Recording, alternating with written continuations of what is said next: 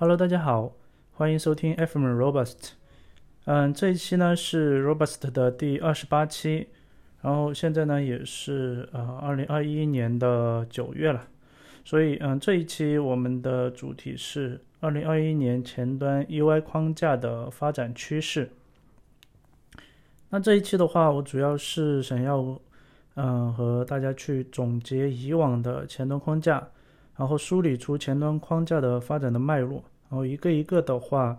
嗯，把前端框架和其他框架的不同之处啊梳理出来，最后呢，嗯，介绍一个我自己就是呃，嗯，这段时间吧，然后去构想的一个框架。好，那首先的话，嗯，来看一下就是嗯，jQuery，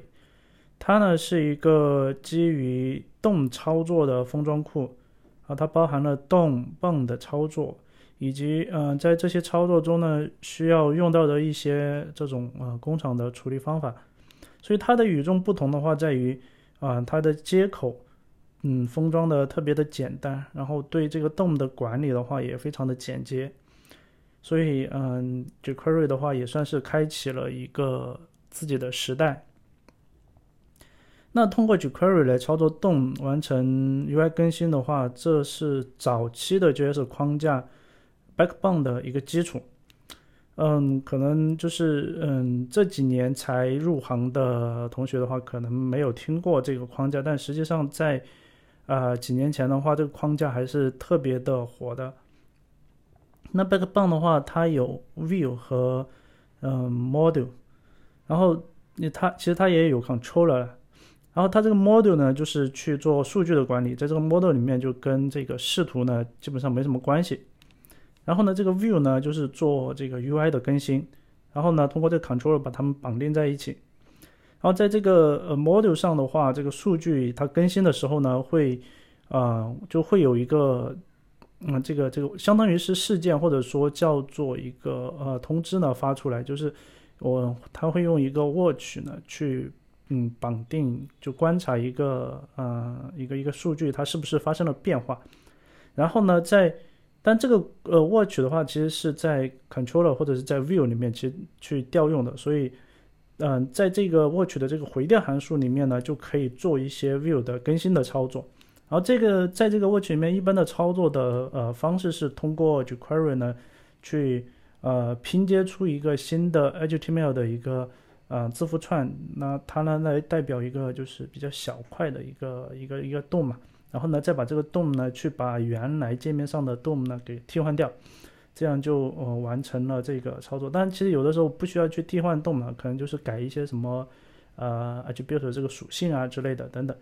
总之呢，这个 Backbone 呢，它就是通过这样的一种方式呢，完成了 UI 的更新。但是在 Backbone 中的话，我们需要根据数据主动的去拼接呃 HTML 字符串，然后来。呃，插入到新的，呃，插入到这个原来的洞里面，或者说是去去替换掉原来的洞。那这种原始的方式，在遇到 Handlebars 这个模板引擎的时候呢，就发生了一些变化。就 Handlebars 的话，它是我呃接触的最早的前端用到的这种，嗯，就是模板引擎吧。嗯，它呢，它的这个写法呢，是有一点像这个，嗯。View 的这个模板里面的插值的这种啊方式，那基于 Handlebars 的话，你需要啊传嗯，首先是用它的这个引擎嘛，然后呢写好它的这个模板，然后呢在嗯在实例化的时候呢，就要传入一些数据进去，所以能够快速的生成 HTML 字符串，也就是把那个要更新的地方呢，把它给这个嗯就把这个洞呢模板化了。这样的话就可以避免 Backbone 中去手动拼接 HTML 字符串的这种繁杂的工作。然后，嗯，基于这个 Handlebars 这种能力的话，嗯，Ember.js 这个框架呢，它就嗯发展起来了。然后它其实它早期的时候就是基于这个 Handlebars，然后呢，逐渐的形成了一个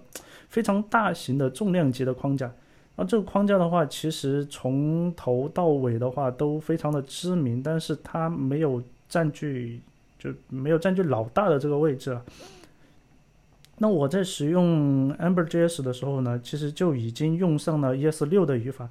就是他这个团队的话，他呃非常追求新的一些东西进去，但是呢，他的这个整体的一个给人的感觉就是啊大而全，但是呢又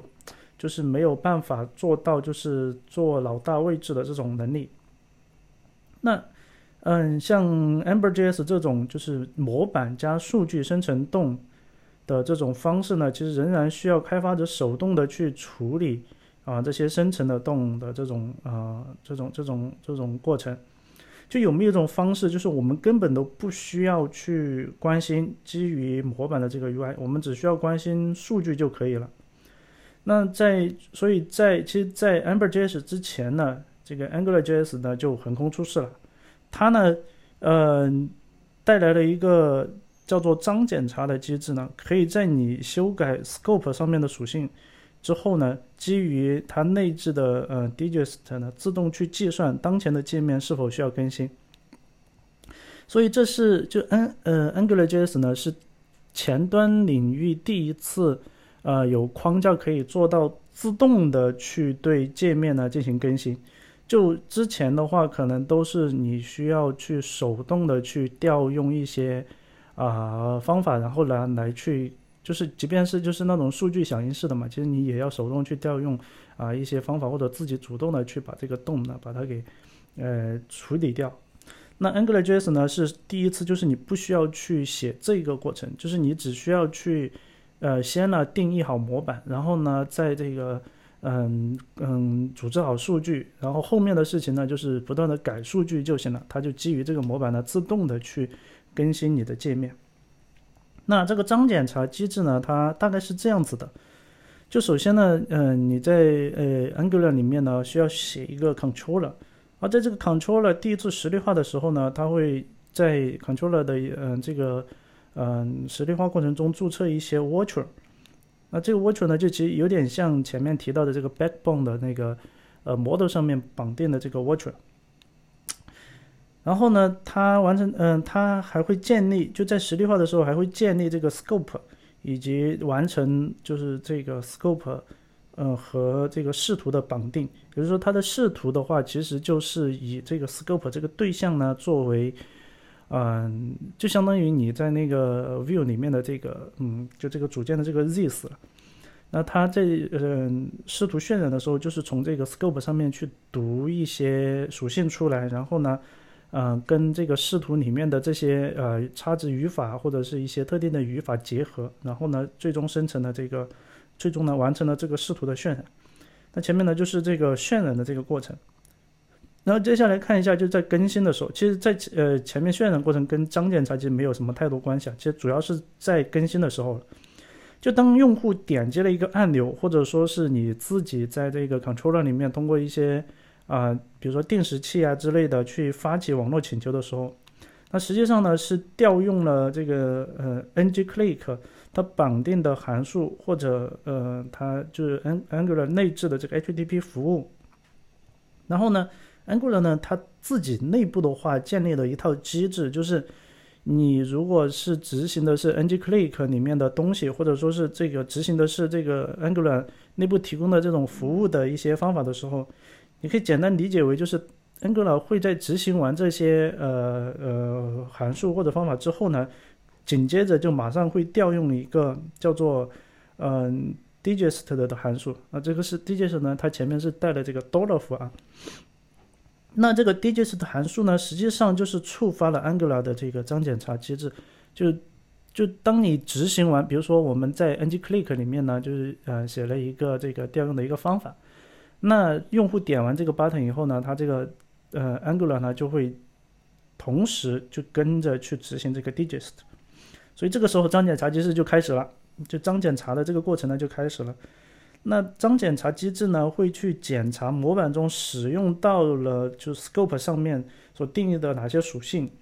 然后这些属性的话，它去检查呃你的这一次就是你你嗯。你点完这个，就是你点击这个 click 呃 ng click 不点击这个 button，然后执行完 ng click 之后，然后这些属性的值它是不是发生了变化？因为它其实内部自己会去记录，就是上一次它的值嘛。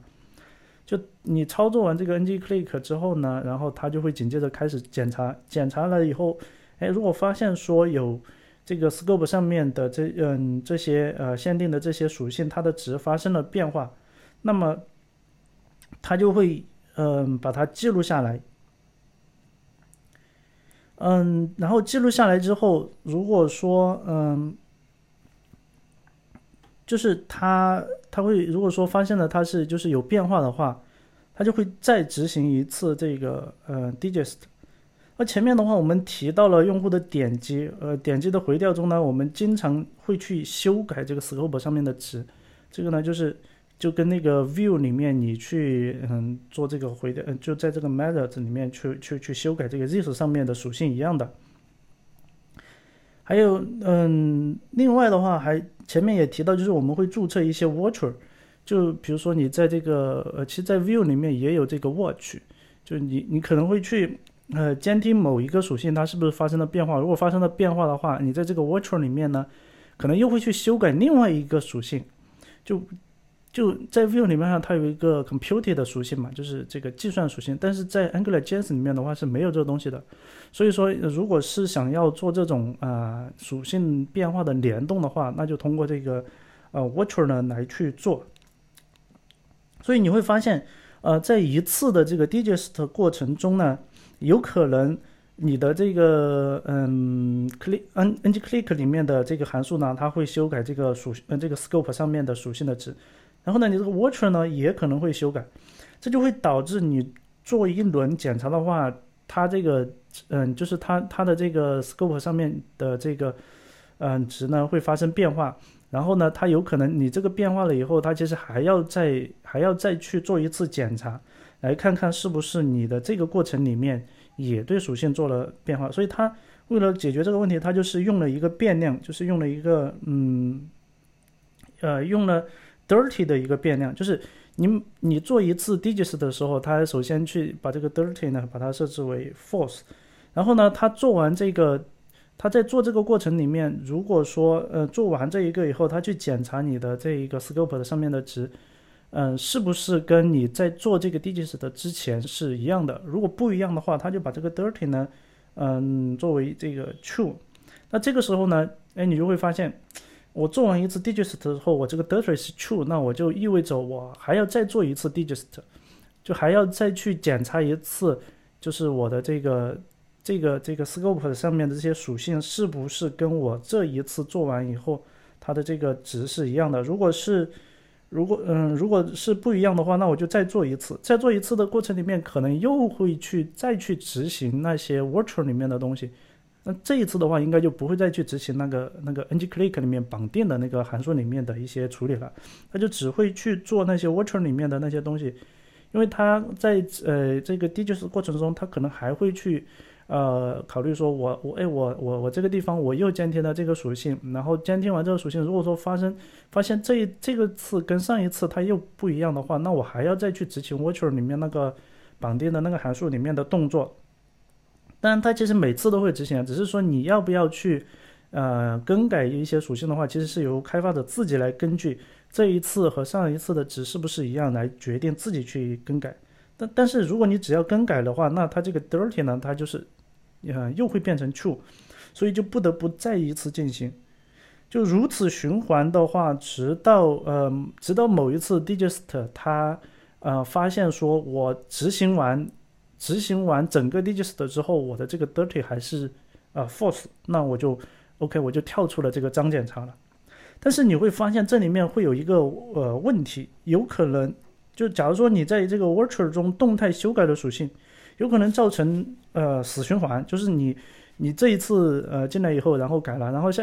然后它那个 dirty 就是 true 嘛，然后又进来，然后又改了，然后又会再进来。所以说呢，这个 Angular 呢，它就规定了一个循呃循环的一个上限，就达到一个上限之后，嗯，即使这个 dirty 为 true 呢，它也会跳出来，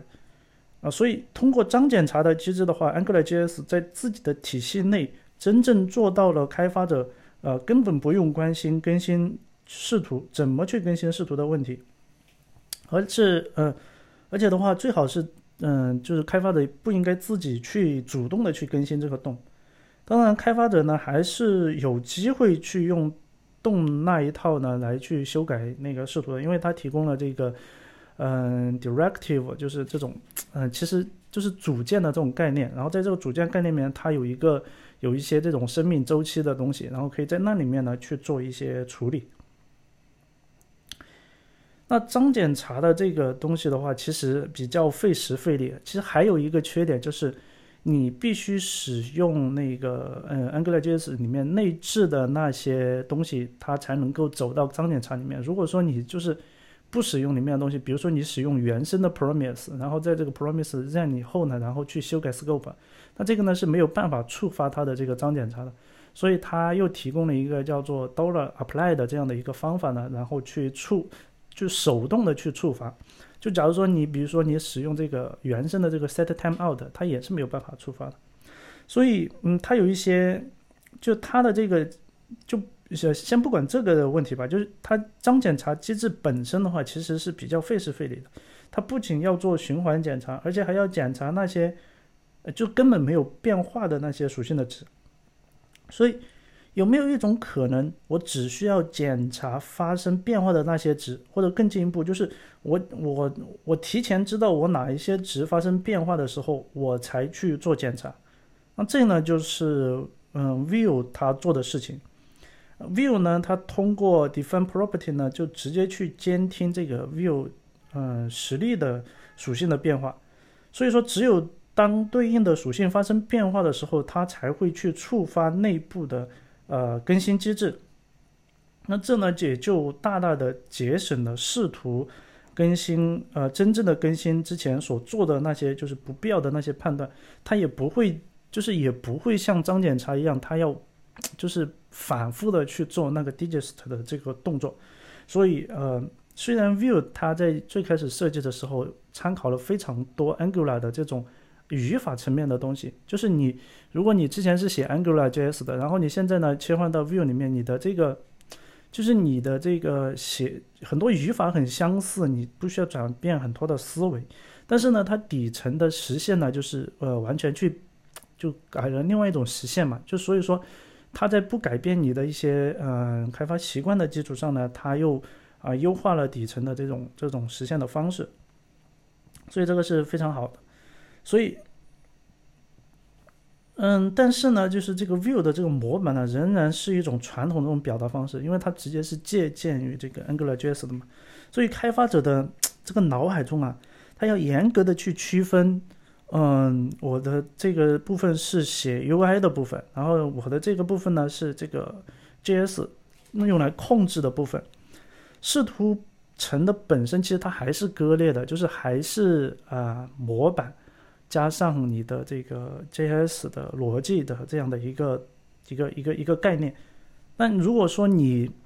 就是你你你做 Web 开发的时间比较久，你会觉得哎这个东西本来就应该是这样对吧？就是就就应该是所谓三剑客嘛，就是你应该就是说试图和这个 J 就是你的这个模板 JS 还有你的样式就是应该要分开的，可能这个是一个惯性思维，对吧？但是的话，嗯，视图层，就你你你，如果是通过这种方式来去嗯开发的话，你需要在模板和你的脚本和你的样式之间不断的跳动。那我自己本身的话，在工作里面的话，我们就是我们我们现在的这个项目的话，它也是比较呃早期的一个项目，然后呢，它也是用 AngularJS 来写的。就我在开发的时候，我会嗯。需要从，就是我要我，比如说我要去去去开发一个新的一个小功能，我需要从需要去做模板的事情，也需要去做，呃，在 controller 里面去写 JS 的东西，然后呢也要去写这个 CSS 的东西。那我需要在我的整个的项目里面去跳跳跃式的去写代码，就是我我我。我必须首先，我必须对整个项目的结构呢比较熟悉。然后呢，我知道我要在哪一个模板文件里面去增加一部分东西。然后呢，我需要知道在哪一个这个 controller 的，就这个嗯 controller JS 里面去写呃对应的逻辑。然后呢，需要知道在哪一个 CSS 的这个文件里面去修改。而且，呃，以前的这些项目的话，它它在这个组织文件结构的时候，它不是把这种模板，嗯，JS 和这个呃样式文件把它放在一个地方的，它是分散在不同的位置的。因为，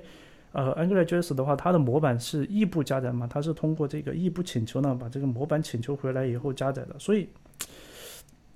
这样的话就完全割裂了，就是我们开发上面的一些啊这种这种这种这种代码的组织的东西。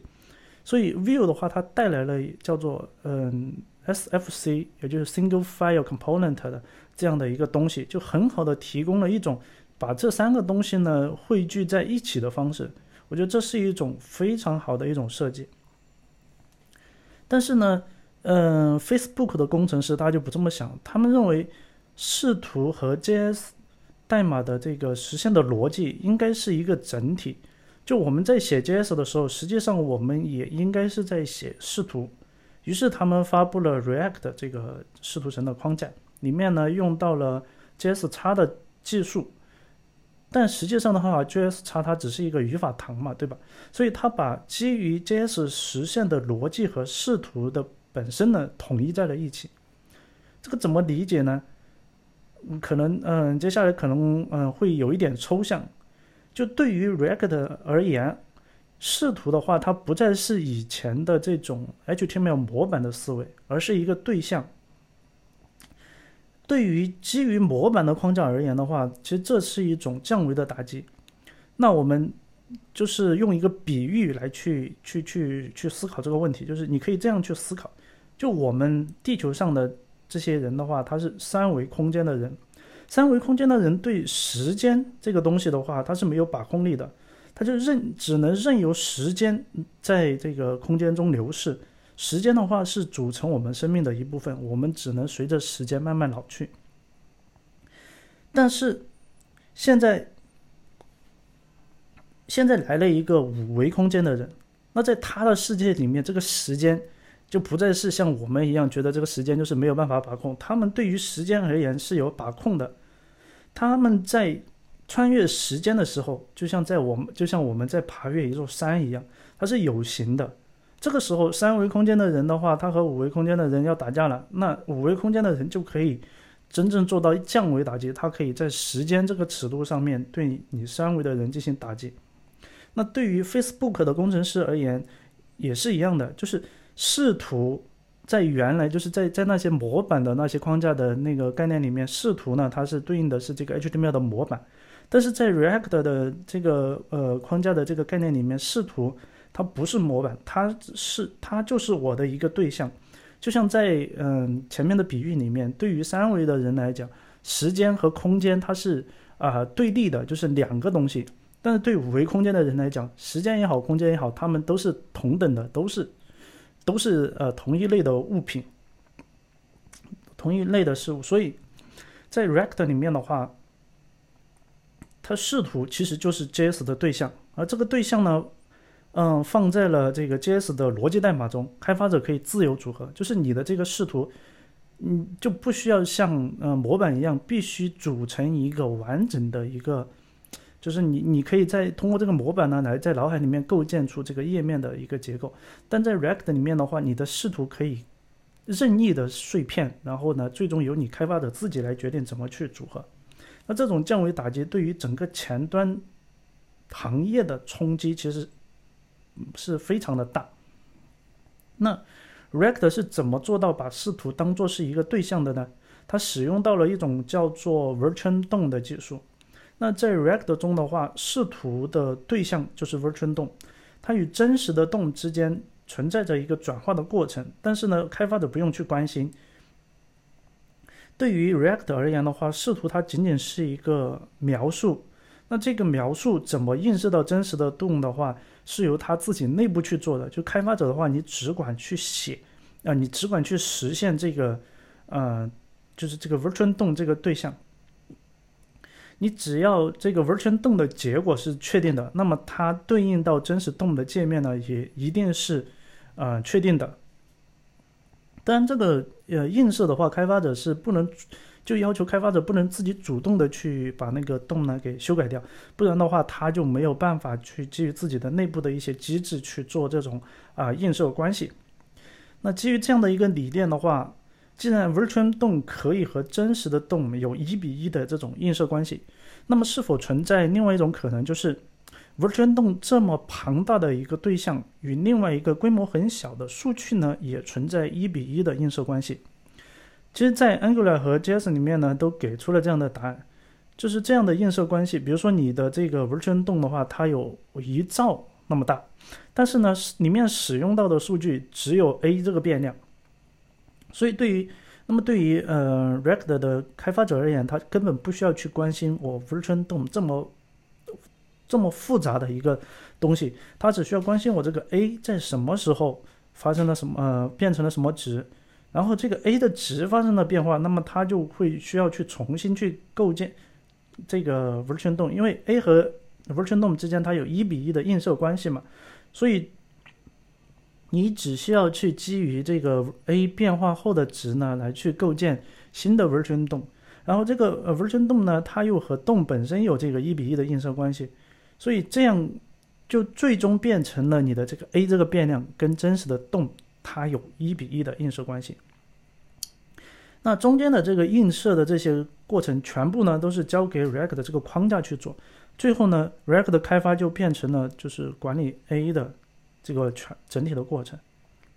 那 React 它具体是怎么去处理的呢？它在组件的内部的话，建立了一套状态的机制，就通过 setState 呢来去更新状态。只要你调用了 setState，就代表说你要改变界面，然后它就会基于新的这个 state 呢去直接去创建对应的嗯 Virtual DOM。然后再基于一些 diff 的算法等等，然后来找出说啊，我这一个 virtual DOM 跟上一个 virtual DOM 有哪一些不一样的地方。然后呢，它内部呢再基于这种呃这种这种找出来的这些呃不同的地方呢去决呃决定更新哪一些洞。但这个的话都是由由 React 自己本身来去做的，呃，开发者的话他不用关心这一块的东西，而且。React 直接忽视了 Angular 里面要辛辛苦苦搞检查的过程过程，在 React 里面的话根本不用检查，就只要你调用了 setState，就代表你要你改变了状态嘛，那就代表着你需要去更新 Virtual DOM，然后最后呢，其实你也就是需要去更新动但是这个机制的话，有的时候就特别的蛋疼，就明明状态值没有发生变化的时候，但是由于你就是调用了 setState 嘛，就触发了它的这个更新机制。就实际上其实是不需要去啊执行这个渲染函数的，但是呢还是被执行了。而且的话，如果当前的组件内如果用到了其他的组件，那么这些被用到的组件在接收到新的 purpose 的时候，也会因为同样的一些啊原理，会导致这个被用掉、被引用的这些组件呢，它的渲染函数呢也会被再次执行。而如果这些组件内部又用到了其他的组件，反正就是，如果这样套娃下去，很有可能就是你的状态在根本没有变化的情况下呢，所有的你的整个页面的所有的组件的的渲染函数都被重新又执行了一遍。那这种的话就是非常非常大的浪费。所以说的话，在我们日常的开发里面，就是要利用那个呃 React 它提供的这个 should update 的那些机制呢，来去做啊优化，那是非常有必要的。就不然的话，你很有可能你的这个就是。就根本不需要去做的东西呢，然后就全就就你带来了很大的一个啊执行的一个呃函数被调用的一个一个过程，就到带来一些性能上的问题。那这个东西是由这个 React 它的这种机制来决定的，因为你想，就是它是基于 Virtual DOM，然后来去。就两嗯新旧 Virtual DOM 来对比以后，得到这个的 diff 出来的这个变化以后去更新动嘛，所以说它的这两个 Virtual DOM 呢就很关键。然后你要得到新的 Virtual DOM，它就在 React 的这个这个框架里面，它只能执行这个呃 render 函数，就不管你是呃 class component 也好，还是这个 functional component 也好，就你必须执行完这个函数以后呢，才能够得到啊新的这个 Virtual DOM。那所以的话，你只要是一旦执行这个渲染函数，那你就里面如果说有一些比较复杂的或者比较重的一些啊计算的话，那就你的这个性能就会蹭蹭蹭的往上跑。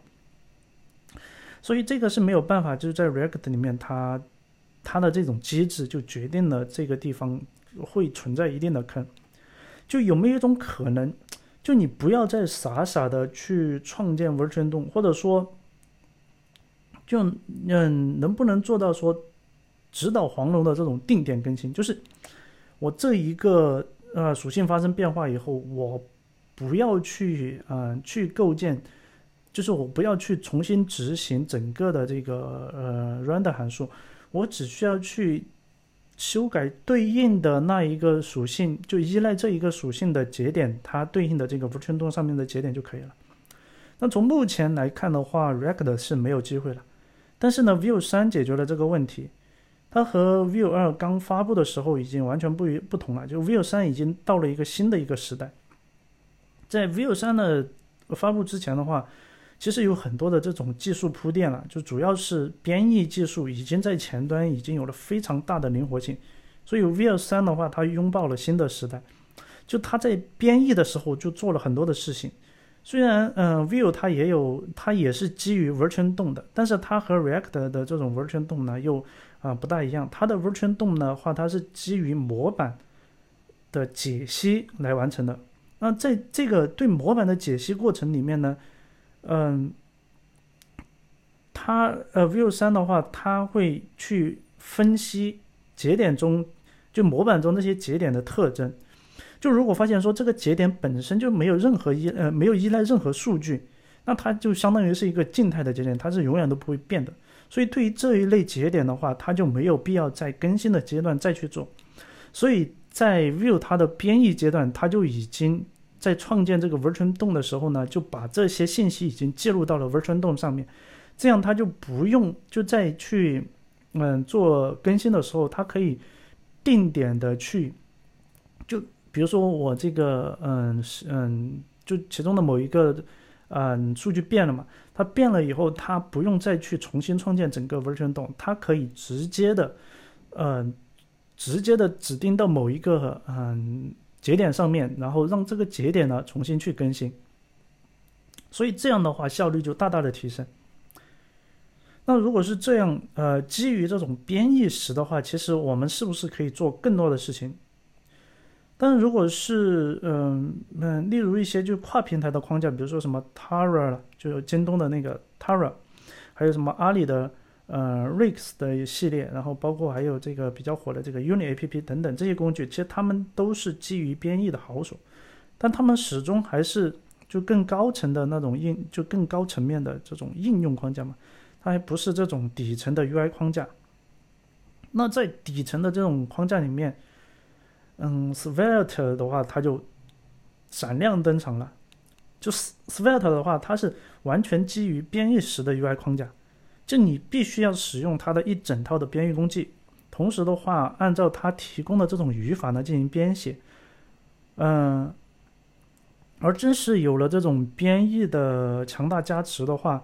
嗯，Svelte 的话，它给开发人员的感觉就是 哇塞的那种感觉。就你在写 Svelte 组件的时候，有有时就像在写原生的 HTML 一样，但是呢又有一些不同，就语法上面呢有一些不同。你可以在它的模板就视图模板中呢使用类似像 Vue 一样的模板语法，然后呢在这个模板模板里面的话，你直接写在它模板里面定义的另一个块，就是这个 Script 标签中声明的一些 JS 的变量。而与此同时的话，你可以还还可以在这个事件的回调函数中呢，去直接修改就前面定义的这个 JS 的变量。就更加令人神奇的是，你修改了这个变量以后，它竟然能够引起界面的更新。就这种接近于原生，但是呢又对原生的 Web 进行了一个超级增强的开发体验，就瞬间啊触到了很多前端开发者的基点。就 Svelte 的话，它的这个热度的话，嗯，也是在应该在去年还是前年，就是它的热度瞬间爆发。就你可以现现在去了解一下这个框架，它呢在编译阶段的话，去识别就哪一些变量的话被依赖了，然后哪一些地方注册了一些回调函数。那通过这种就在编译阶段的这种识别的话，把原来像 HTML 的那种组织的代码呢编译出来，类似像这种呃 Vue 或者 React 一样的响应式的代码。所以最终出来的编译结出呃编译出来的代码跟你写的那个组件的代码其实完完全全是两个东西。就是你你如果看编译后的代码，你根本想不到说啊我原来是那样子写的。但是也正是因为它编译的这个能力，就是它可以。它相当于就是你，嗯，你写了一个，你写的那个东西其实只是一个语法，就是基于一种叫做 DSL 的东西，然后呢，编译出来的东西才是真正的，就是它带有一些运行时的这种响应式的能力的。然后，所以它它也正是因为这种编译的话，它直接丢弃了 Virtual 动的那一套，它就直接可以做到说，我修改这一个变量的话，它就直接去更新对应的那一个洞。所以理论上的话，它会比基于 Virtual 动的框架的话，啊，更新起来是就更加的准确，叫做更快、更准、更狠。那无独有偶啊，呃，Svelte 的话，它的这个嗯，就开发的这种体验是去写那种嗯模板嘛，就是像有点像写模板，或者是就有点像 Vue 的那个呃 SFC 这种一样。那无独有偶。另外一个框架叫做嗯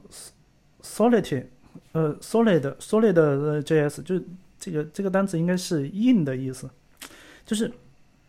它也是利用光呃编译呢重写了 React，就是按照 React 的语法呢去重新嗯做了一个类似 Svelte 的这种编译式的 UI 框架，它也没有 Virtual 动但是呢它只是用到了 React 的开发的方式和理念，得到了类似呃 Svelte 一样的。更快的结果，但是呢，嗯，即便是火爆如像 Svelte 这样，我至今呢也没有在自己周边的这些呃呃产品或者生产环境里面的项目里面看到有用 Svelte 去写的。我觉得其实它已经很成熟了。你去看它的这个呃手册文档，就发现它的这个手册文档已经很完整、很很成熟了。但为什么没有在我的周边被？大范围的应用呢，我想就是有有这么一些呃原因，呃，其中呢就是一个是嗯它出来的晚，就是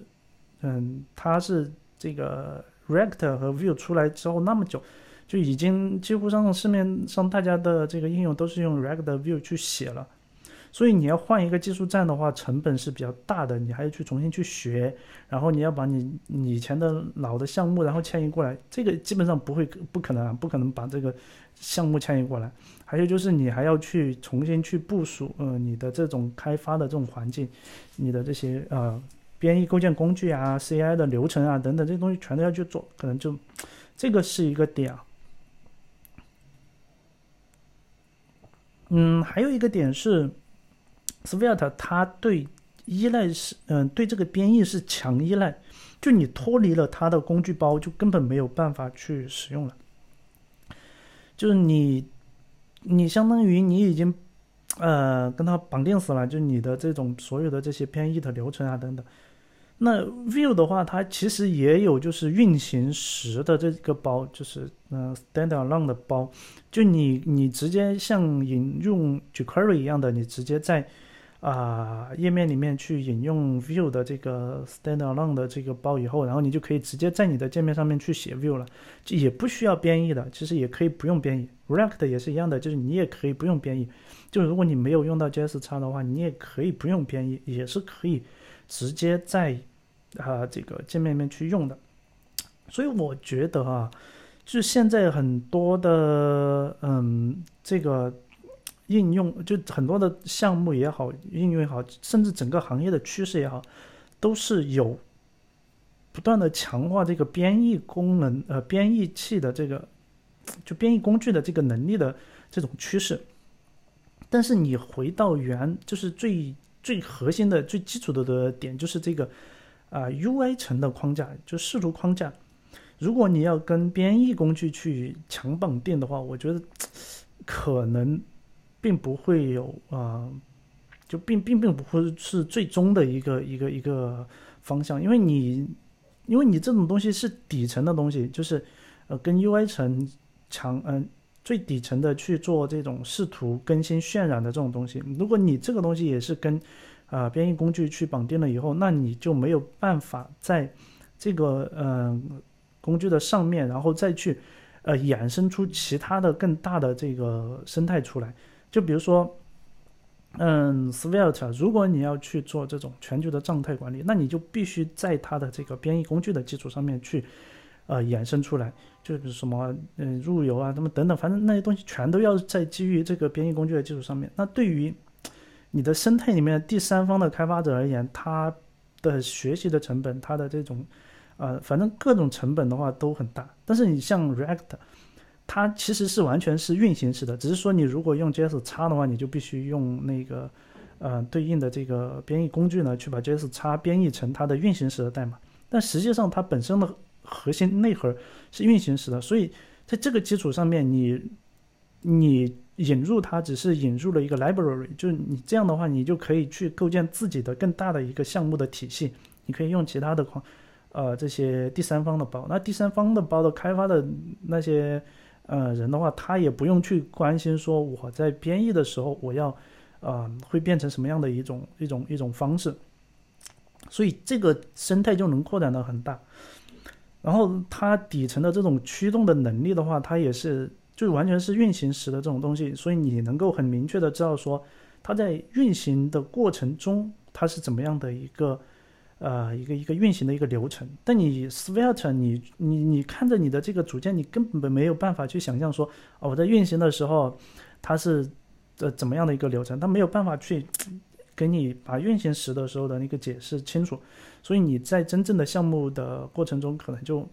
呃遇到一些问题的时候，你就不知道它这个东西到底是你嗯，就它在运行的时候，它到底是怎么样的一个问题，所以这种。我觉得还是还是还是同样的这个这个这个观点啊，就是如果是这种底层的 UI 库，你跟啊编译强绑定的话，呃，后续怎么去发展，或者说怎么样去去去去更呃实现更庞大的一个生态，我觉得都是一个问题。但并不是说搞不了啊，但是肯定是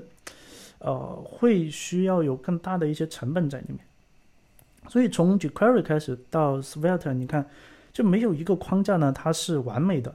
就兜兜转转，就总是觉得就没有绝对满意的这样的一个框架。这个呢是已经是一个常态了。就对我感觉而言，我觉得 Vue 三已经是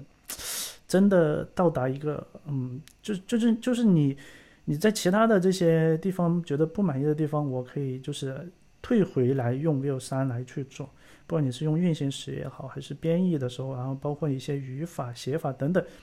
我感觉 Vue 三真的都是一个很不错的一个一个一个框架了。但是前面这些还是没有，就是就就还就触发了我去嗯对这个 Web 本质的一个思考。就什么是 Web 开发的这个本质呢？就什么是前端呢？就现在的前端的话，其实它已经不局限于 Web 了嘛，所以。嗯，基于这种呃编译的框架的话，它才可以大行其道。就大部分的这些框架，它它它，因为它不是完全就是 all in web，就是它可能已经想的更多。比如说我后面我要做什么 SSR，然后我要干嘛干嘛，我我要跨端等等。就它在可能他他去做的时候，一开始设计的时候，他就不是 only for web，所以他的这些东西，嗯，就嗯怎么说？就我我个人感觉啊，就。就已经嗯，但是现在很多除了 React 之外，其他的框架其实它还是主要还是在 Web 上面去运行。比如说 Vue 三，就 Vue 以前的话，它有段时间就跟这个阿里的这个 Wix 去合作嘛，说去做这种呃跨端的这种开发，但后面也就慢慢不了了之了。那所以其实大部分的框架，它虽然说啊我可以跨端，我可以 SSR 等等，但是它最终其实还是大部分以 Web 应用为目标。那既然是以 Web 为目标，那为什么就一定要还是要编译？就有没有不需要编译，或者说又能享受这些框架的一些优点的呢？我觉得，嗯，Vue 三或者是 Vue 真的是一个呃非常不错的选择。但是，就有没有更精简的方式？因为 Vue 的话，它的接口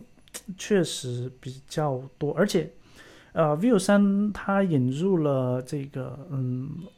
嗯。set up 的这个这个这个这个能力嘛。但是 set up 这个能力的话，它在嗯直接在 runtime 的话，它是跑不起来的。就是你你用 runtime 的话，应该还是只是只能用 view 二的那一套，就是 optional 的这种这种这种方案它来去写代码。然后。呃，二零二一年的话，应该不是二零二一年，就是应该也是前就呃二零二零年、二零一九年这样子，又流行起来了另外的一种就是视图框架的思路，叫做 HTML 流，就流派的流啊，就 HTML 流框架，就什么意思呢？就是你只需要加载这一个框架的文件，那相当于是一个 library，然后呢就可以扩展 HTML 的能力。其中最典型的代表就是一个叫做，呃，怎么读？op opening JS，就 A L P I N E 这样的一个框架。那你加载它的库之后呢，它就为你提供了十五种新的 attribute，就是呃 HTML 面的这个属性，就是嗯 attribute，然后六个新的 property。然后有两个新的方法，就你可以直接在 HTML 代码里面呢，就可以啊去自己去定义作用域。嗯，就你不需要去写 JS 的代码，你都可以完成一些响应式的工作。就你只需要在这个 HTML，比如说呃你最外边的那一层这个 div 上面，然后呢加一个 attribute 叫做 x 杠 data，然后呢等于里面呢放一个对象。然后这一个对象呢，就变成了你这一个 div 内部的其他的这些子元素的它的作用域。然后在这些子元素里面，你就可以去使用这个 data 里面的它那个对象上面的那些属性。嗯，这个属性的使用方法，那就跟跟 view 里面那个呃模板的这种使用方式是一样的。就在里面你就可以写的像 view 一样，但是呢，它你必须使用它的这种呃。这种它的这种这种新增的这些 attribute 的这种方式呢来写，比如说你去呃输入在输入框上面去输入的时候，你可以去 bind，然后也可以你点击的时候呢，然后去去呃去去呃回调一个方法，然后在里面去直接去修改呃它的这个就是你的这个 data 里面的这个对象的属性的值。那通过这种方式，你发现哎不需要 JS 不需要写 JS 了。那这种方式的话，哎，我以前接触过啊，我以前真的是直接接触过。就设计师他在懂 HTML 结构的情况下，他不需要学习 JS，他就能够基于嗯这个叫做 opening opening 这个单词怎么读，我不是很啊，我不是很确定啊。就是就设计师他可以基于这个框架呢，直接完成界面的输出，或者说他可以，特别是交互设计。交互设计师啊，就是设计师他出了设计稿以后呢，或者说交互设计师他直接导出为 HTML 的这个界面之后呢，他可以在 HTML 的这个界呃代码里面他自己去定义说啊，比如说我的这个 input，它应该是去修改哪一个属性，嗯，它应该是去修改哪一个数据。然后它应呃发生什么变化？然后它的比如说一些什么联动的一些，就比如说我我这个输入以后，另外一个我就不显示或者怎么样的，它都可以通过这个这个这个框架呢来去在 HTML 里面直接去实现。哎，这样的话就让整个的一个开发呢就感觉哦，完全嗯不是啊以前的那种方式了，这种感觉就完全是另外一种体验。OK。那现在的业界的话，我觉得就是已经有一种共识，就是呃框框架的话，它应该往呃，但这里的框架是指呃非非视图层的，就跟我们前面讲的可能稍微不一样。它框架的话，应该往这个 SSR 智能化等等这些方向去发展。就比如说 React，它也提出了叫做 Server Components 这种概念。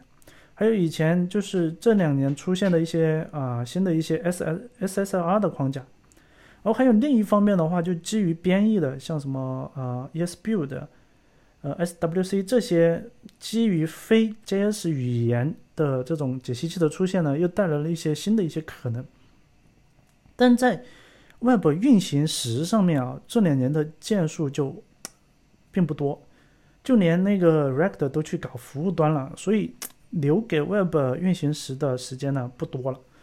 我其实我们现在的话有什么呃 Web Worker 有 Web Assembly，但为什么没有出现更强的这种运行时呢？所以我就啊去想去思考，然后最终呢自己写了一个。呃，UI 框架的 POC 就是一个，嗯，就就就是一个我，嗯，怎么说呢？一个预览版吧，相当于是，呃，名字呢叫做 SFCJS，就你可以去那个 npm 上面呢去去找到这个项目，就呃 SFC 就是 Single File Component，然后呢加上 JS，它呢有 Svelte 的写作的风格。也是呃没有完全动的定点更新的这种能力，然后呢，它也有 Vue 的这种响应式，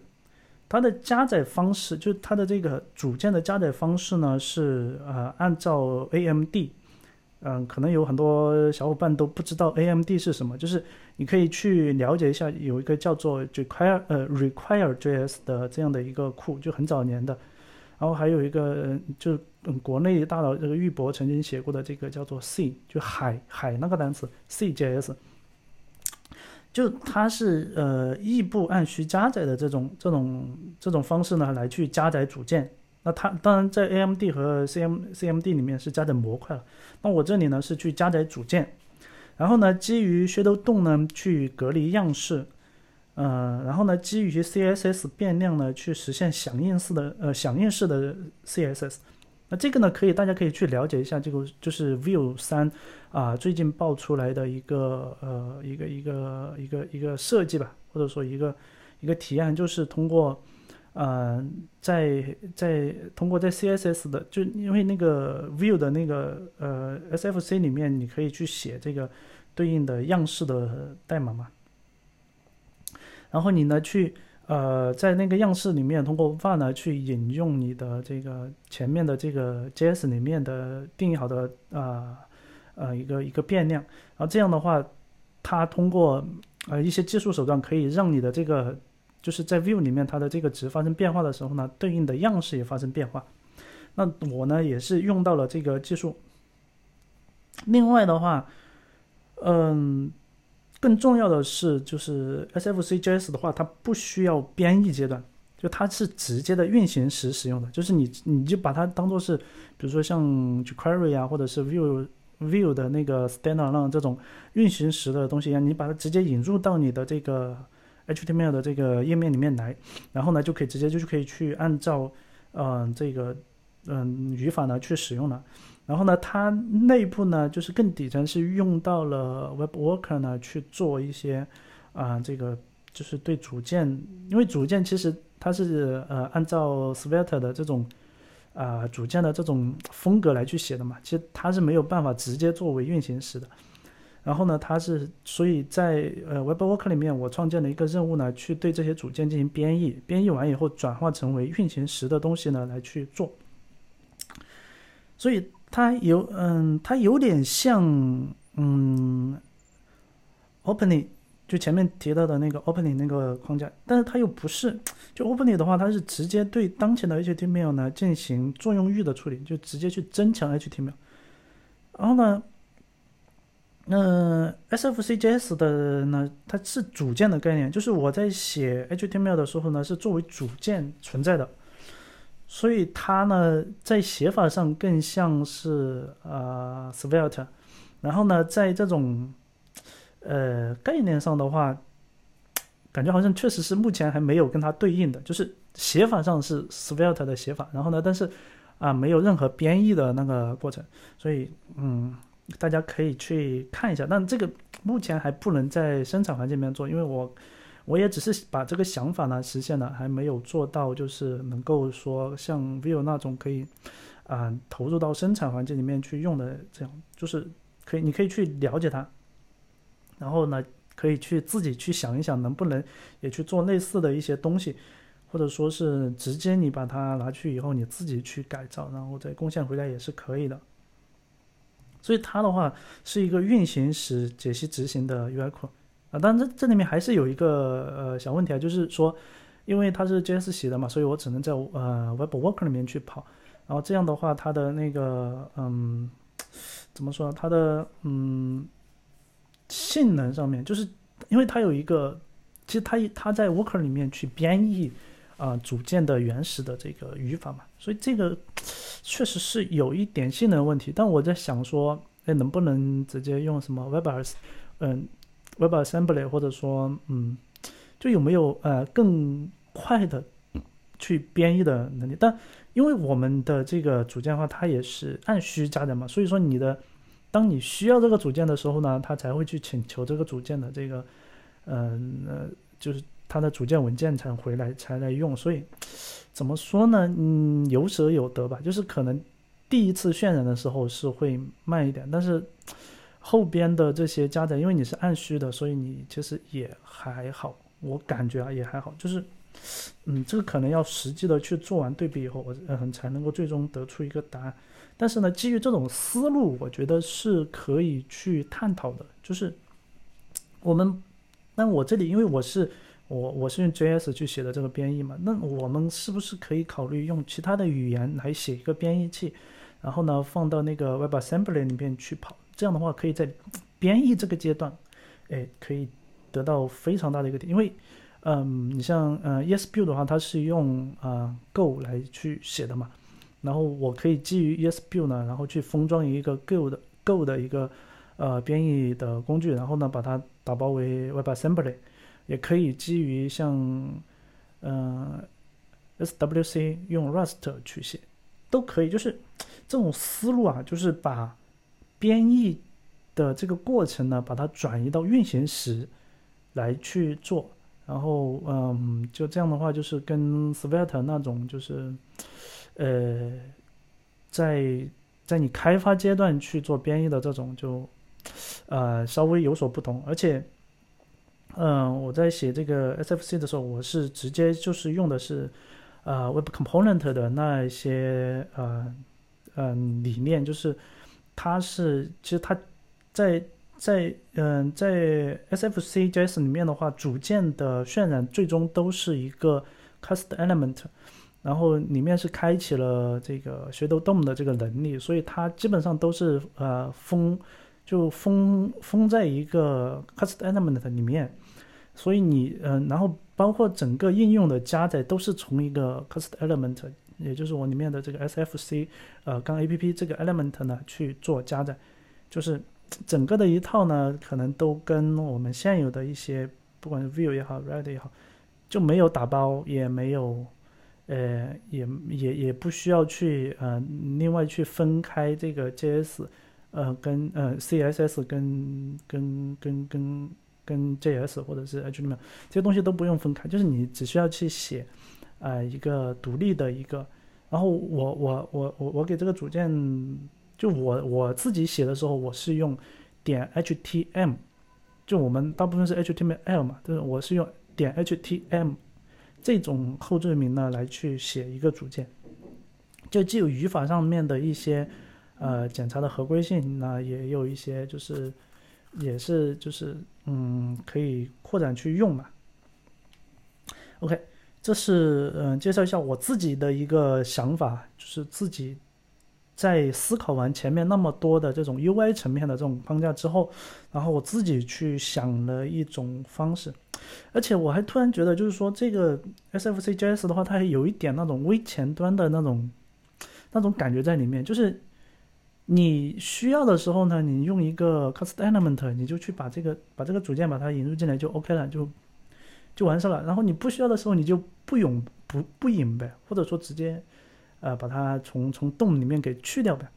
就也感觉还还有一点微前端的那种概念在里面，那种感觉在里面。嗯，真的嗯，建议大家去看一下这个东西，然后但不一定要用到生产环境里面啊，因为确实目前。应该还不支持这种生产环境里面可能比较多复杂的东西，可以自己去把玩一下，看看能不能从里面受到一些启发。然后再嗯，那聊完这些的话，嗯，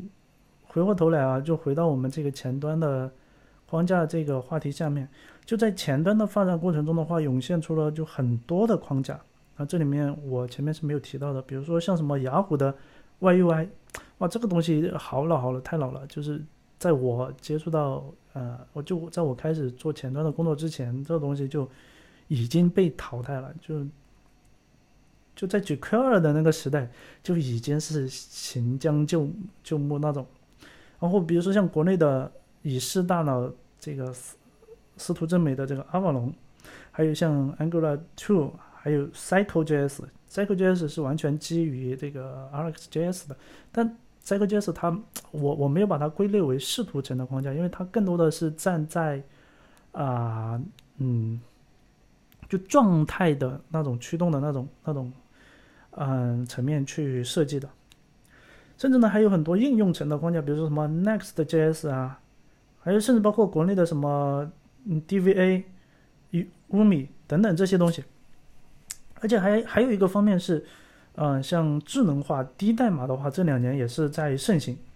这背后的话孕育着另外一个事实，就是传统的前端架构的话，已经没有满没有办法去满足。嗯，就可随意调整界面的需求，我觉得这个是一个，真的是一个趋势，就是随，特别是呃近几年，就是呃整个市场上面的话，大家有一种感觉，就是以前的那种，比如说我去开发一个什么，呃这种这种小的那种社区啊，或者是那种那种反正就 to C 的那种 Web 的应用，比如说什么微博啊，或者是一个什么呃小的一个一个一种。一种那种网站真的越来越少了。现在更多的前端的话，趋向于是去做业务，就是嗯嗯，for 业务团队的。就比如说你是在银行是吧？你就给呃或者在呃这种金融领域，你是给给那些啊处理处理金融事务的那些人呢去做一套系统，或者说是比如说你是在电商，你是去处理一些嗯。这个用户去呃买卖、挑选等等相关的一些东西在里面，就现在的整个的前端，我感觉这种大众型 to C 就面向特定人群的应用越来越少，或者说不是少，是没有呃以前那种就是爆发型的去去增长的这种感觉，更多的是在另外两边，就是一个是这种业务型的应用，就是。付到业务的，然后另外一端呢是这种工具类的应用，就比如说他们搞定科技搞了一个那个就是在线版的 PS，这个这种这种工具类的这种应用，然后在业务型的应用里面，嗯，有一个非常。怎么说？我个人感觉的趋势啊，就从行业里面现在在在在聊的一些话题的那种感觉，就一个是什么低代码，还有一个是什么那些，呃，什么，比如说比较火的，像像像像一些啊动态构建的一些东西，我就发现说，哎，整个业务这一侧有很多的需求变成了那种，就是我想要去快速调整的。那种需求就是我可能可能今天呢，我我我我我希望这这个东西在左边，但是明天早上一起来，呃，我听到什么客户反馈说这个放左边不大行，然后我现在我要调到右边。那你如果是面对这样的这种快速调整的需求，你还要去改代码，然后呢走一个发版流程，然后跑完这一整套，我看那可能就已经好几就好一两天就没有了，对吧？但是。如果有一种方式可以让我不需要改代码发布，我就可以调整这种这种这种渲染的这种效果的话，那可能就能够满足这种啊业务上的一些需求。所以现在很多啊很多那个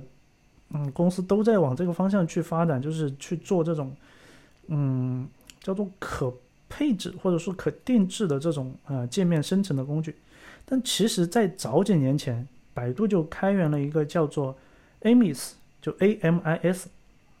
这样的一个项目，它呢就是通过你在呃自己的管理端去配置出界面出来，然后生成一个 JSON 呢，然后来去啊发给到前端，前端呢通过这个 JSON 来完成这个界面的渲染。所以这种情况下的话，你只需要在后端的这个管理平台呢去，呃，去去去改动一下你的那个配置的那些信息，然后它输出来的 JSON 就丢到前端以后，那前端每在下一次它在打开页面的时候，它的这个界面就发生了变化。那如果你经常还和那个设计师去打交道的话，呃，可能还还会听见过或者是看到过像 Figma 这样的呃一些啊外部应用。我觉得这种应用真的有可能是呃前端应用在技术架构层面的下一代标杆。就是它，就 Figma 的话，它已经跟我们现在的这种前端的开发的这种架构的模式有非常大的不一样。它首先，首先它是一个，就它不是用我们现在这种像比如说你用 Vue 啊、React 这种开发的这种业务的呃业务的应用。它首先它是一个工具类的应用。所以工具类的应用的话，它更多的是关注的是一些功能的实现。那怎么样让功能的实现更加的流畅，体验更好？那更多的就是从技术层面去革新。就比如说你你用 React 也好，Angular 也呃 React Angular 也好，它始终还是有很多的这种性能上的限制。所以 Figma 它走的是另外一套，就是它是走的是它的。底层的这些啊渲染引擎啊，或者是一些业务一些底层的一些这种调度的逻辑啊等等，它都不是用 JS 来写的，它是用呃其他的语言写完以后，然后打包成 WebAssembly，然后呢把它丢到这个 Web 上面，然后 Web 上面的你呃用这个 React 也好，Vue 也好去做的，其实更多的只是一个布局而已，就是我我我我要做渲染这一块东西要做渲染，它得有一个就是在在。呃，在 Web 层面得有一个 Canvas 嘛，那你的这个什么 React 也好，Vue 也好，它只是做一个 Canvas 的这些布局啊，这工具的布局等等，它没有去做真正的去处理图像图形的那些东西，那些图形那些东西全部都是由嗯其他的语言写的这种包，然后把它打包成 WebAssembly 以后去去跑的，所以我觉得，呃，下一代的 Web 的这种。框架也好，或者说是应用也好，它很有可能要往这个方向去发展，就是一些重活累活要交给另外一个语言去写成 WebAssembly，或者说直接就是用用用 JS，然后呢把它转为 Web WebAssembly，但不是 JS，可能是用呃类似像什么呃叫做 Assembly Script，就是 TypeScript 的一个变体啊来去去去写，我觉得这种可能是一个趋势。嗯，那好，今天的内容呢就这些。然后我们总结一下，就前端的框架的话分为两种，一种呢是视图框架，呃，专注于解决呃视图驱动的问题；另一种呢是呃工程框架，解决的呢是项目开发的架构的问题。然后我们今天主要讨论的是视图的框架，所以我梳理了过去的和现在的一些框架，也思考了未来的一些可能性。对于开发者而言的话，我们应该去啊拥抱变化。如果说内心确定说这东西去是趋势，那就应该开心的去拥抱，不要太担心当下啊是不是会用到的一些问题。嗯，好了，那我们今天这一期的节目呢就到这里了，我们下一期再见。啊，最后呢，呃，我们的这一个文字稿会发到我个人的博客，我个人的博客地址是三 w 点唐双。唐双就我的名字的拼音，点 net 这个网站，然后呃，你可以在我的博客里面呢找到呃 robust 这的呃这个节目的所有的文字稿。好了，那我们啊这期目真的就到这里结束了，我们下一次再见，拜拜。